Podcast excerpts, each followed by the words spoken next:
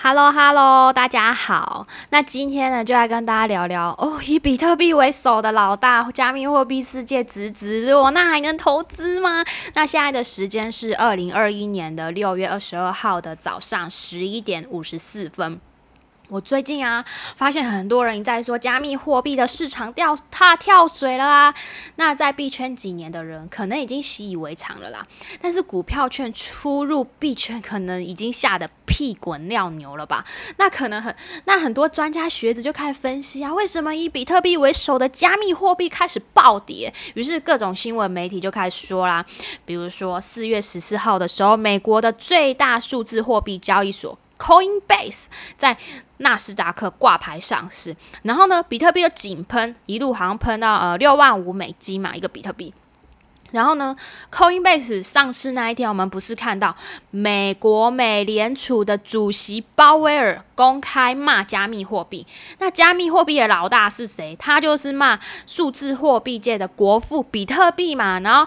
鲍威尔他说：“这个加密货币呢，实际上就是一种投机的工具啊，然后它根本就没有实际的应用，就是对于我们整个金融体系的支付的应用，意思说对于支付体系没有很大的作用。然后呢，在今年二月份，美国的财政部长，也就是前任的美联储主席耶伦女士，她也说过，曾经说过类似的话。”他说：“比特币一定程度上就是一个非法融资啊，然后它的应用效率很差，它具有高度的投机性哦，所以投资者要小心呢。”美国货币的两大掌门人，两个大咖咖，一个美联储，一个财政部，同时出来靠北，哇！我相信很多小韭菜们还是信仰不够的人就开始动摇了，是不是？赶快把自己身上的比特币抖掉，然后卖掉。如果有听到我之前那一集讲，就是抱歉的零零五零，我真的需要比特币那一集，就是有一点感冒声的那一集，应该可能会比较了解到比特币的诞生的原因，就是因为二零零八年那个时候金融海啸嘛，那美联储会干嘛？就是疯狂的 QE 印钞票下来的产物。主要呢，就是我们要做我们自己货币的主人。为什么我们的钱要被人家管？美联储说印钞就印钞，这么多年下来，我们世界上大部分的国家都以美元为挂钩，所以呢，我们马都一直被美元割韭菜嘛。所以，二零零九年诞生的比特币，一个新东西的开始，没错，通常最先应用都是一些黄赌毒嘛。所以大家都知道，一开始比特币还是小咖咖的时候，是用于一些非法的毒品交易等等是没有错。但是时间演变到今日，他们现在大都到转到那个 USDT，比较不用比特币了，也就是美元最大的稳定币，它去洗钱。好，有点扯远了。那我们回过台过头，我们来思考一下。我们可以用我们脑袋想一想，如果一个东西不值得投资，它没有价值，它根本就是个垃圾，然后根本小到大家看不起眼，需要动用到可以割全世界韭菜的大国美国的两大掌门人出来说话吗？出来骂比特币，出来骂加密货币吗？其实我们可以回顾一下历史。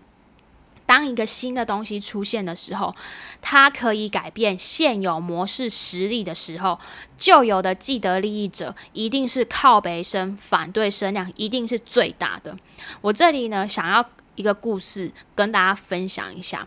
大概在一百多年前，十九世纪的时候，英国不是工业革命为首嘛？然后呢？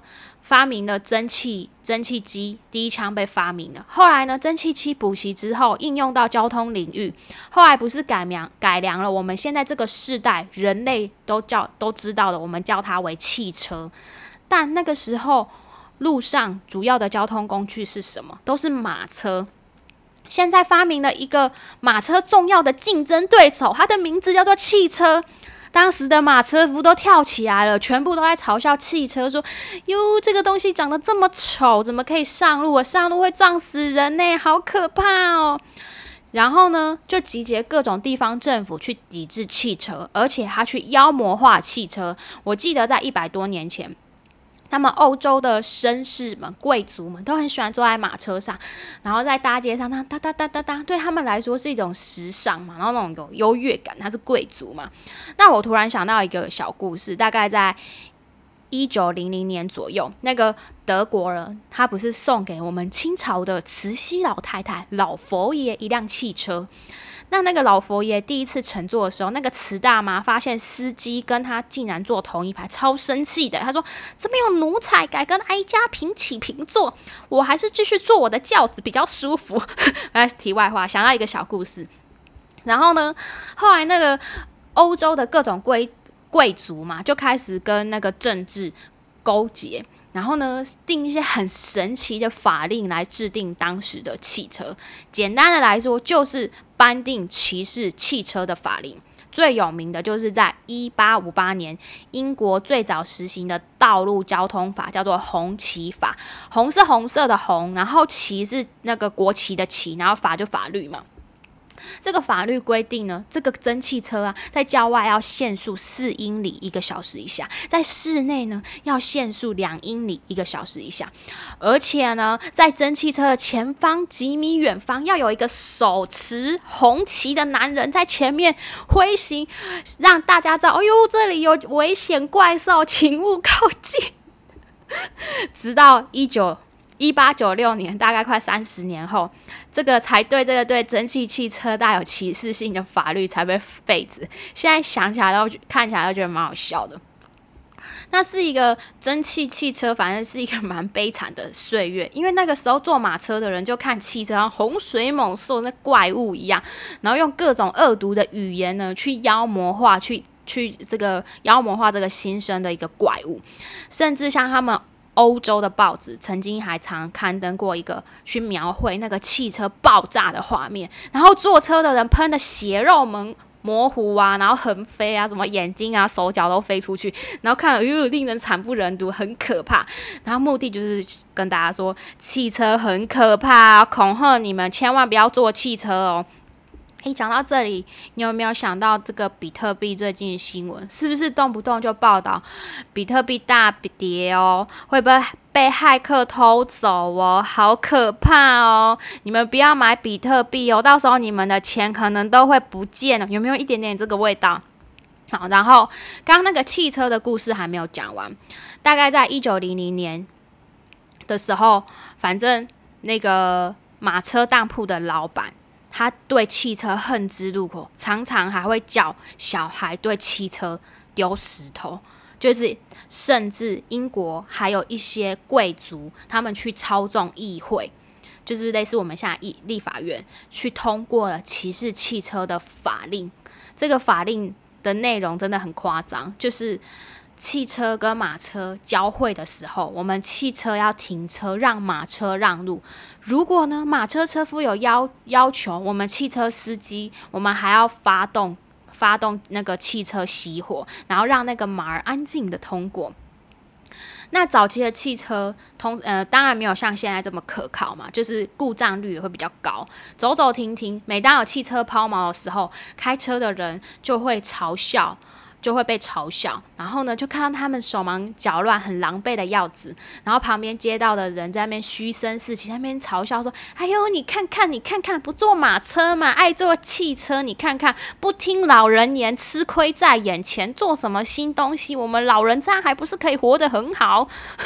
反正呢，其实历史一再上演。”当一个新的科技或者新的事物出现的时候，会影响旧有的既得利益者他们的权利的时候，或者是比较古板思维的老人，他们就会用尽各种方法呢去排挤他、嘲讽他，甚至呢人多的时候还会立那种神奇的法律去制止他。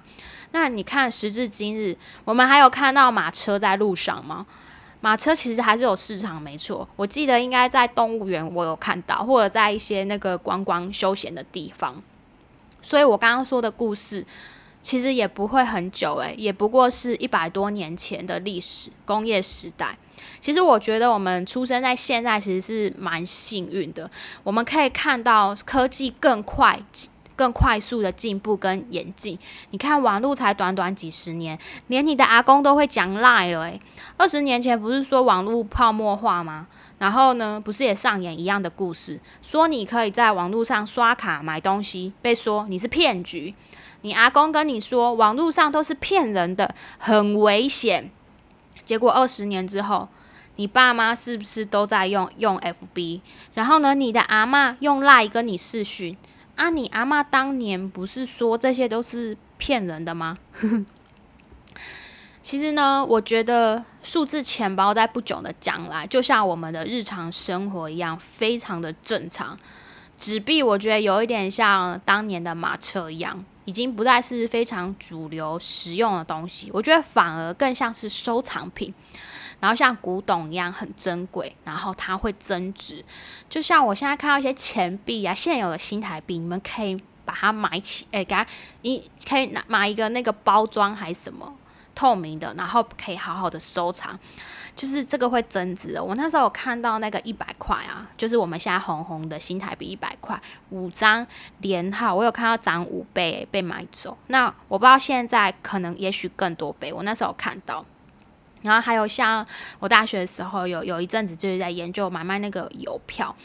那个其实邮票历史也没多久，你阿公那个年代吧，或者是你爸妈姑姑那个年代，全开的，我没有用过。我有在拍卖会上看到有人拍到一亿新台币，呜，好可怕！我现在想一想，感觉好像活在上古时代的人类哦，有点扯远。反正呢，如果你相信时代会越来越进步，你可以用现有的能力买一些些比特币，参与时代的演进。那我的做法跟我之前。嗯，应该不知道哪一集 podcast 有讲的一样。当大家抨击它的时候，有大跌的机会，我就可以买一些放 DeFi、D E F I 生利息。那作为一个反股仔呢？我我当然去会会放那个去中心化交易所啊，我是放 Uniswap，一边长期持有币，一边转利息。那我可以分享一下我后悔的操作。其实呢，就是我之前比特币大概买五到六千块美金，然后呢，到了大概是两三年前的历史高点到两万美金的时候，我卖了一些，我还自己很高兴，就想说，哇，我赚了好几倍。但是我后来想想，我真的后悔。一个好的标的，就是值得你一直长期、一直长期持有，它会给你很好的回报。